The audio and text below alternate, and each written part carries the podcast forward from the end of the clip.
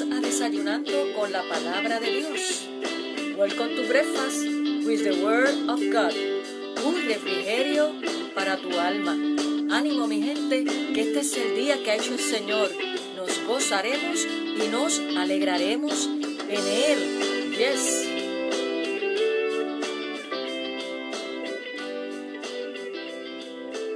Buenos días. Dios te bendiga rica y abundantemente en este maravilloso día que Dios nos ha regalado, en su inmenso amor, en su inmensa misericordia, porque grande es su fidelidad. Siendo nosotros infieles, dice su palabra que Él permanece fiel.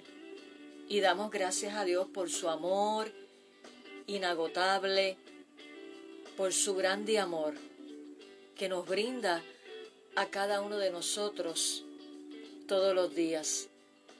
Así que espero te encuentres bien.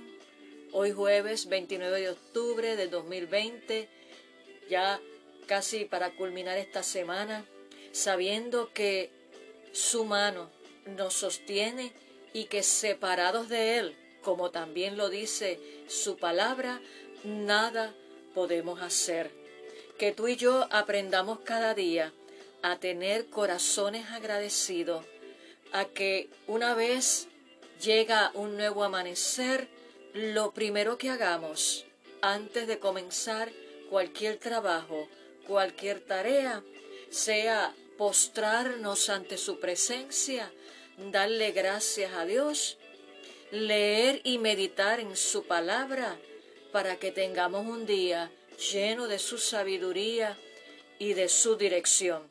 Y es así que en medio de cualquier circunstancia, nosotros somos más que vencedores. Gloria a Dios. Y en el desayuno espiritual del día de hoy, que Jesús nos pone a la mesa, gloria a Dios, quiero compartir de la palabra de Dios en el Evangelio de Lucas el capítulo 24, los versos del 1 al 7. Evangelio de Lucas, el capítulo 24, los versos del 1 al 7. Y este texto bíblico, por lo regular, lo escuchamos muy seguidamente en lo que es la Semana Santa, específicamente en el Domingo de Resurrección. Pero la palabra de Dios y los pasajes bíblicos, si algunos están atinados para una época en específico, lo utilizamos porque, ¿verdad? Eh, conmemoramos un evento, pero la palabra de Dios es pertinente y atinada todos los días, independientemente de cualquier evento. Y quiero compartir en el día de hoy esta palabra donde nos narra cuando Jesús resucita de los muertos al tercer día. Y lea así la palabra del Señor y estaré dando lectura en la versión nueva traducción viviente. Y lea así la palabra del Señor. El domingo, muy temprano por la mañana, las mujeres fueron a la tumba, llevando las especias que habían preparado encontraron que la piedra de la entrada estaba corrida a un costado. Entonces entraron, pero no encontraron el cuerpo del Señor Jesús. Mientras estaban allí, perplejas, de pronto aparecieron dos hombres, vestidos con vestiduras resplandecientes. Las mujeres quedaron aterradas y se inclinaron rostro en tierra. Entonces los hombres preguntaron, ¿por qué buscan entre los muertos a alguien que está vivo? Él no está aquí, ha resucitado. Recuerden lo que les dijo en Galilea, que el Hijo del Hombre debía ser traicionado y entregado en manos de hombres pecadores y ser crucificado y que resucitaría al tercer día. Gloria a Dios. Y hoy quiero hablarte bajo el tema con la siguiente pregunta. ¿A quién estás buscando? Vuelvo y te lo repito, esta pregunta que es el tema del desayuno del día de hoy. ¿A quién estás buscando? Y quiero que meditemos en esta palabra y sobre esta pregunta que el Espíritu Santo nos hace en este día a cada uno de nosotros. Y en pleno siglo XXI vemos cómo hay tanta gente que lamentablemente, lamentablemente, no se han percatado de que Jesús resucitó.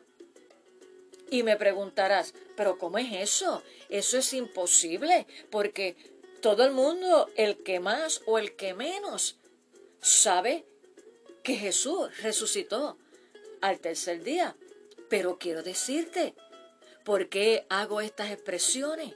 Sí, es así, porque eso lo podemos constatar, o sea, lo podemos ver, notar, o sea, evidenciar en las actitudes y en las conductas de una sociedad que vive de espaldas al Cristo resucitado. Pueden tener y saber, pero con eso no basta. No basta solamente con conocer, con creer. Hay que obedecer, hay que vivir eso que nosotros decimos que creemos. Y si decimos que creemos en que Jesús resucitó al tercer día, nosotros, como hijos de Dios, debemos vivir como Él vivió. Lo dice también su palabra. Pero vemos que aquellos que todavía no han tenido un encuentro, por lo tanto, habrán oído, conocen, pueden tener una religión, pero no hay una vivencia y una evidencia de una relación íntima con Dios. Porque Jesús dijo que por los frutos los conoceréis. Y esa es la evidencia de todos aquellos que son discípulos de Jesús. O sea, y al ser discípulos, creemos y reafirmamos tanto en palabras como en testimonio, que Jesucristo es el Señor y que ha resucitado y es el dueño, Señor y Salvador de nuestras vidas. ¿Cómo lo sabemos? Por los frutos. Bendito sea el nombre del Señor. Y vemos esta sociedad, como te dije, que vive de espaldas al Cristo resucitado.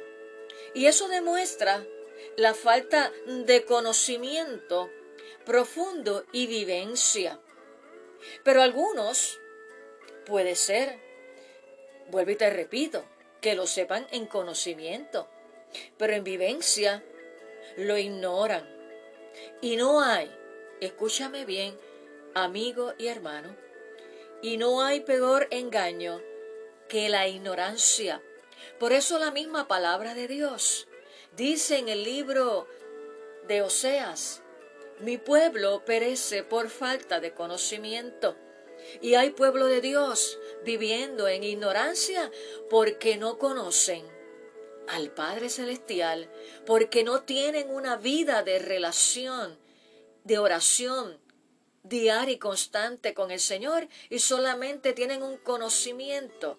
Lo que tienen es una religión y Dios no es religión, es una relación. Bendito sea el nombre del Señor. Y lamentablemente, vuelvo y te repito, eso se ha infiltrado en el pueblo de Dios. ¿Qué se ha infiltrado? El pecado de la incredulidad. Y ya no creemos que Dios puede hacer obras sobrenaturales, porque estamos llenos de tanta lógica que desplaza anula y mata la fe. La lógica anula y mata la fe y por eso no podemos ver milagros sobrenaturales cuando la lógica sobrepasa, está por encima de la fe. Cuando la misma palabra nos dice en el libro de Hebreos, capítulo 11, verso 6, que sin fe es imposible agradar a Dios, porque es necesario que el que se acerca a Dios crea que le hay y que es galardonador de los que le buscan. Así que nos acercamos a Dios por fe y vivimos por fe en Jesús. Bendito sea el nombre del Señor. Y este pecado de la incredulidad, Jesús lo declaró y lo vio aún en su ciudad natal, en Nazaret. No pudo hacer milagros, muchos milagros, por la incredulidad del pueblo. Aún las escrituras registran que entre sus discípulos hubo también incredulidad. Y eso quiero decirte, que limita la manifestación del poder de Dios en nuestras vidas, en su pueblo y en una nación. Por eso también dice Jesús en su palabra que si tuvieras fe como un granito de mortaza, no hay que tener una super fe, sino si tuviéramos fe como un granito de mostaza, dice su palabra, le diríamos a este monte, a esta montaña, muévete. ¿Y qué pasaría? Se movería. Quiero decirte que los milagros de Dios no se han acortado. La incredulidad dentro de su pueblo mata esa manifestación Bendito sea el nombre del Señor. Pero por uno o por dos que hayan en una reunión de santos que crean, Dios manifiesta su poder. Y en este pasaje que acabamos de leer del Evangelio de Lucas, el capítulo 14, en el verso 5, dice, le responden estos hombres, ¿verdad? Son, se dice que son ángeles, les preguntan, perdón, le dicen a estas mujeres, claro, le preguntan, ¿por qué buscan entre los muertos a alguien que está vivo? Y quiero decirte en esta hora que esa es la misma pregunta, perdón, que el Espíritu Santo nos hace en este día. ¿Qué pasa cuando se nos pierde algo? ¿Cómo nosotros reaccionamos? Nos desesperamos, ¿verdad? Por buscarlo, por encontrarlo, porque es de gran valor para nosotros. Gastamos energía y somos perseguidos en buscar aquello que se nos perdió. Y Jesús también dice en su palabra que Él vino a buscar y a salvar lo que se había perdido. Y somos tú y yo cuando vivimos separados de Dios a causa del pecado de nuestros padres antepasados, Adán y Eva, que desobedecieron. Dice la palabra en Romanos 3:23 que por cuanto todos pecamos, estamos destituidos de la gloria de Dios. Pero gloria a Dios que Dios, por su amor, envió a su único Hijo para que todo aquel que en él crea no se pierda, mas tenga vida eterna. Y nosotros estábamos perdidos. Venimos a Cristo, somos rescatados, pasamos de criatura a hijos de Dios. Y a eso vino Jesús, a buscar y a salvar lo que se había perdido. Y si tu amigo que me escucha todavía no has tenido un encuentro poderoso con Jesús, hoy es el día donde Él te dice, dame hijo mío, dame hija mía tu corazón, porque Él te está buscando, porque separados de Dios nada podemos hacer, porque Él vino a buscar y a salvar lo que se había perdido para darnos salvación y vida eterna.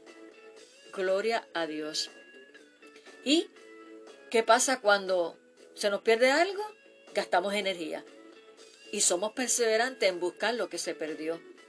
Y esa misma actitud debería ser la que debería de estar y debe de estar en tu vida y en mi vida para buscar la presencia de Dios, para vivir por su palabra y así manifestar su poder en nuestras vidas, que se manifieste el poder de Dios para transformación de tu vida y de mi vida y que también Dios nos use a cada uno de nosotros para manifestar su poder para su gloria. Gloria a Dios. Y hoy quiero decirte que lo que estás buscando para satisfacer tu vida ya resucitó. Lo que te hace falta, lo primordial, lo que nos llena, lo que es de valor eterno, está ahí. Ya resucitó hace dos mil años para darte vida y vida en abundancia. Si no estás viviendo una vida en abundancia es que necesitas a Cristo como tu Señor y Salvador. Y si ya lo recibiste y eres hijo de Dios, pero no estás experimentando la vida abundante que Jesús dijo que yo he venido para dar vida y vida en abundancia, es porque algo está pasando. Y la vida abundante no quiere decir que todo nos va a ir bien, que no vamos a tener sufrimiento, que no vamos a tener aflicciones. No, porque Jesús mismo dijo que en el mundo tendríamos aflicción, pero que confiáramos porque Él ha vencido al mundo. Y esa vida abundante es creer en las promesas de Dios, es creer que cuando Él dice, el Señor es mi pastor y nada me faltará, eso es creer, por lo tanto, tenemos y vivimos en esa promesa, en esa confianza y vivimos en vida abundante. Saber que Él nos consuela, en cada una de nuestras tribulaciones. Eso es tener esa vida abundante. ¿Por qué? Porque lo tenemos a Él. Y si lo tenemos a Él, lo tenemos todo. Él conoce nuestras necesidades, Él conoce nuestro dolor, porque Él lo vivió. Él sabe lo que es el rechazo, Él sabe lo que es la traición. Él lo sabe. Por lo tanto, sabe cuando tú y yo pasamos por decepciones, por frustraciones, por rechazo, todo eso. Entonces cuando tenemos a Jesús y mantenemos esa relación viva con Él, tenemos vitalidad espiritual, podemos vivir esa vida abundante porque clamamos a Él y Él nos responde. Y su lluvia de gracia, su lluvia de bendición desciende sobre cada uno de sus hijos. Así que esa es la vida abundante en Cristo Jesús, atesorar confiar y vivir en línea con sus promesas están ahí. Eso es vida abundante, porque estamos del lado del ganador, del vencedor, y Él y nosotros somos mayoría. Bendito sea el nombre del Señor. Así que lo que necesitamos, por eso la pregunta es, ¿a quién estás buscando? Lo que necesitamos, lo que necesitas, amigos, si no lo tienes todavía, es que él resucitó hace dos mil años para darte vida y vida en abundancia. Lo que pasa es que otras cosas te han nublado la vista para que no lo reconozca, para que no lo veas y para que no lo reciba. Y hoy es el día donde se caen las escamas de tus ojos y la revelación de la cruz llega a tu vida en el nombre de Jesús. Y los que ya lo recibieron, ¿Qué pasa? Que no pueden vivir esa vida abundante, aparte de todo lo que te he mencionado anteriormente, que han dejado entrar a su vida, porque han dejado entrar a su vida otras cosas que le han nublado la vista y el entendimiento. Han desplazado la prioridad de poner los ojos en Jesús, el autor y consumador de la fe, y viven desenfocados. Los afanes de la vida han ahogado esa, esa pasión por Dios, siendo víctima de la corriente de este sistema mundial. Los afanes, las preocupaciones, la ansiedad han ahogado la palabra de Dios, que es la que nos imparte vida, la que nos imparte fe y la que nos imparte esperanza. Por eso vemos tantos cristianos desalentados, desanimados, porque no están viviendo la vida abundante, porque solamente podemos vivir esa vida abundante pegados a la vid, que es Jesús, bendito sea el nombre del Señor. Pero te tengo buenas noticias en este día, así que sacúdete de esa ceguera espiritual, de ese desánimo, de ese letargo espiritual, de esa indiferencia a la palabra y llénate hoy del poder del Espíritu Santo para que las escamas de tus ojos sean quitadas y tengas visión espiritual y ya no busques entre los muertos al que vive y ya no busques en los placeres de este mundo lo que solamente Jesús te puede dar. Bendito sea el nombre del Señor. No busques, mi hermano, mi amigo, entre los muertos al que vive, para que así puedas tener una vida abundante en Cristo y caminar en la libertad en la cual Él nos llamó a ser libre. No libertinaje, sino en la libertad que Él nos llamó a ser libre. Bendito sea el nombre del Señor. Por lo tanto, en esta hora vamos a orar para que el Espíritu Santo imparta a tu vida y a mi vida y quite toda ceguera espiritual para vivir en la plenitud del Espíritu Santo. Cristo viene pronto, no es hora de jugar a la religión, de jugar al cristianismo, de estar así tibio, porque Apocalipsis dice su palabra que a los tibios Dios lo vomitará. Uf, eso sí que es horrible. O sea, en Cristo no podemos ser neutrales, o somos o no somos. Y estamos a tiempo porque Él no quiere que nadie se pierda sino que todos procedamos al arrepentimiento. Así que vamos a orar. Únete conmigo en esta oración. Señor, te damos gracias por este día. Gracias porque tú estás vivo. Tú resucitaste y estás sentado a la diestra del Padre intercediendo por nosotros. Te presento cada vida que se ha conectado en el día de hoy. Tú conoces su corazón, tú conoces su situación.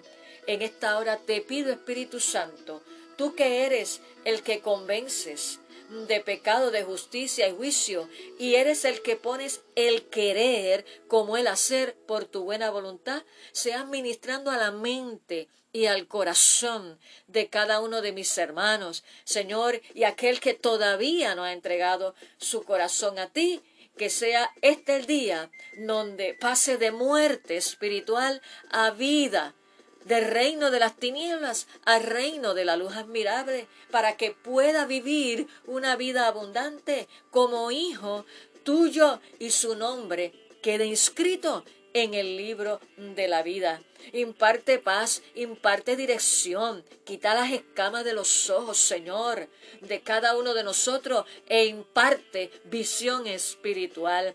Gracias, Señor, porque por cuanto tú nos amas, tú nos enseñas, tú nos alineas, tú nos moldeas.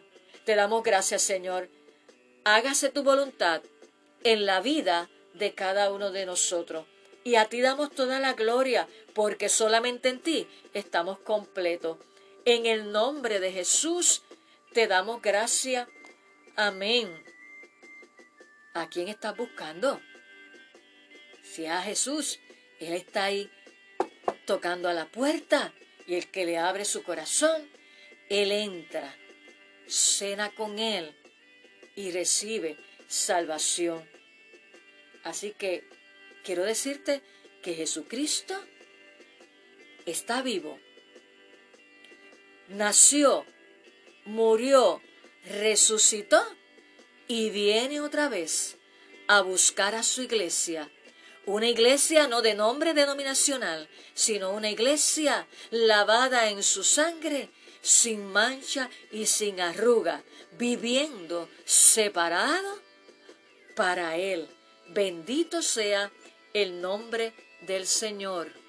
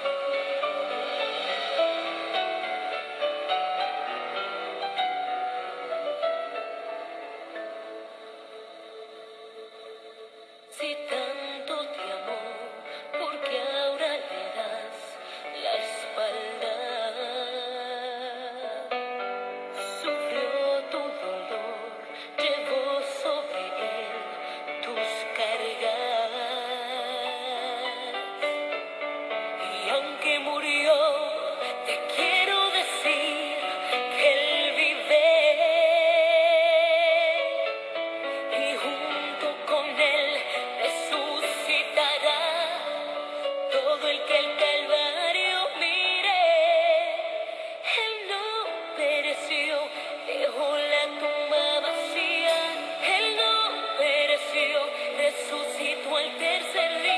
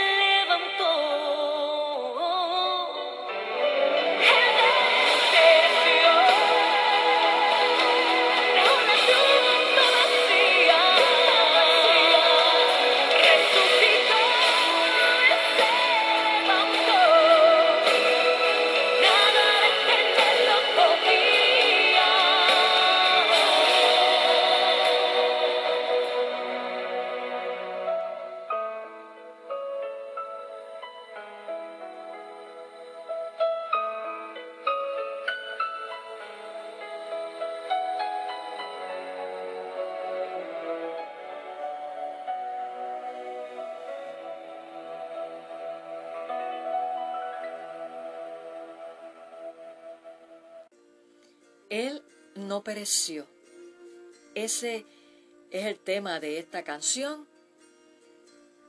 por Yulisa. Te recuerdo que nos puedes contactar en nuestra página en Facebook. En Facebook, vas allí y nos buscas bajo First Spanish Baptist Church. Le das like e inbox, nos escribes tus peticiones de oración. Y no olvides compartir este desayuno con tus amistades y familiares para que también ellos sean edificados y bendecidos, porque tanto ellos como ustedes son importantes para Dios y para nosotros. Hemos culminado este desayuno delicioso en el día de hoy, recordándote que no dejes de conectarte en nuestro próximo episodio en Desayunando con la palabra de Dios, un refrigerio para tu alma. Que tengas un hermoso día y recuerda, Cristo vive y Él quiere que tengamos vida y vida en abundancia. Bendiciones.